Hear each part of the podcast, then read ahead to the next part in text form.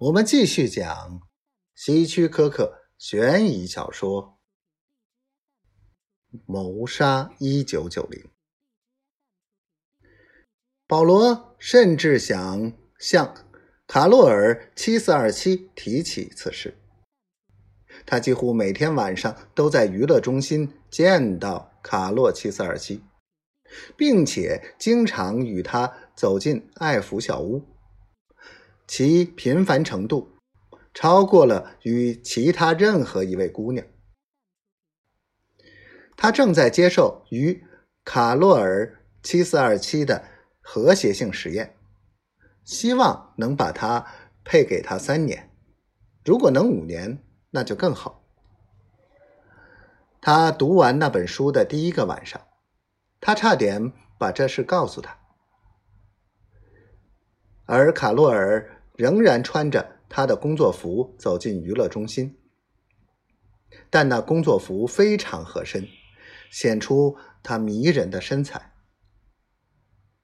保罗凝视着他的金发，凝视着他明亮的蓝眼睛和雪白的皮肤，他想到了配对儿一事，能够和卡洛尔共住在一个双人间，谈谈心里话。讨论一些像谋杀这类新奇有趣的话题，那真是太好了。保罗把卡洛尔拉到一个角落，远离辐射农场的谈话小组。你想知道一个真正的秘密吗，卡洛尔？保罗问他。卡洛尔眨眨长长的睫毛，脸红了。一个秘密，保罗。他轻声说：“什么样的秘密？我违反了一条规则，真的，一条重要的规则，真的。”卡洛尔非常兴奋。我发现了非常有趣的东西。告诉我。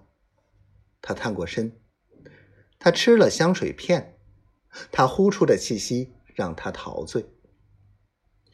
如果我告诉你，你要么去告发我，要么就处在和我一样危险的境地。我不会告发你的，保罗，但我不想让你陷入危险中。卡洛尔很失望，撅起嘴巴。但他的反应让他很高兴。他们俩都很有冒险精神和好奇心。保罗现在不能告诉他，但是当下个星期配对结果公布后，当他们同住一间屋时，保罗就会把那本书给他，让他读读。他们可以连续几个小时讨论凶杀。